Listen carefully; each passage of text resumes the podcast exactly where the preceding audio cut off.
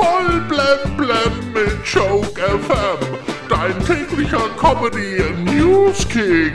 Heute im Studio. Halli, hallo mit Heribert Füderle. Heute ist ja von Leichnam. In manchen Bundesländern ist das ja ein Feiertag, aber nur in den gruseligen. Ich sag's nur, damit Sie sich nicht wundern, warum auf dem Friedhof so gute Stimmung ist. Benzin wird immer teurer. Ja, die ersten Deutschen haben schon wieder angefangen, auf Holzkohle statt auf Super Plus zu grillen. Heute ist auch Weltfahrradtag, ja. Da bin ich natürlich mit dem Fahrrad in den Sender gefahren. Es ging gerade so in den Kofferraum. Eine Studie hat gezeigt, dass Deutschland das teuerste Mobilfunknetz Europas hat. Billig sind dabei nur die Ausrede, warum so ist. Markus Lanz will dauerhaft auf Studiopublikum verzichten. Umgekehrt würde übrigens ein Großteil des Publikums auch gerne dauerhaft auf Lanz verzichten. Deutschland hat gestern gegen Dänemark nur unentschieden gespielt. Oder anders gesagt, kein Sieg und einen Angstgegner mehr. Ich sag's mal so, das Interview von Yogi Löw vor ein paar Tagen war interessanter.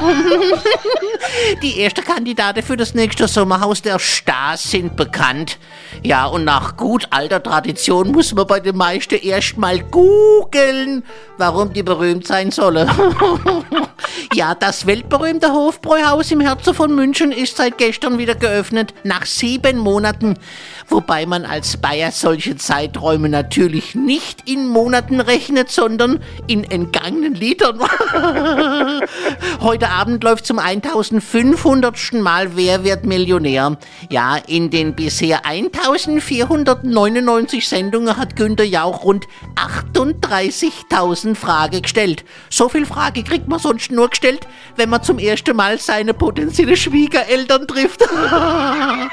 Robert Lewandowski gibt's jetzt auch als Haselnusscreme. Ja, seine Frau Anna bringt jetzt nämlich gesunde, süße Leckerei unter der Marke RL9 auf den Markt. Ja, so ändern sich die Bayern. Früher brauchten sie Eier, jetzt haben sie Nüsse.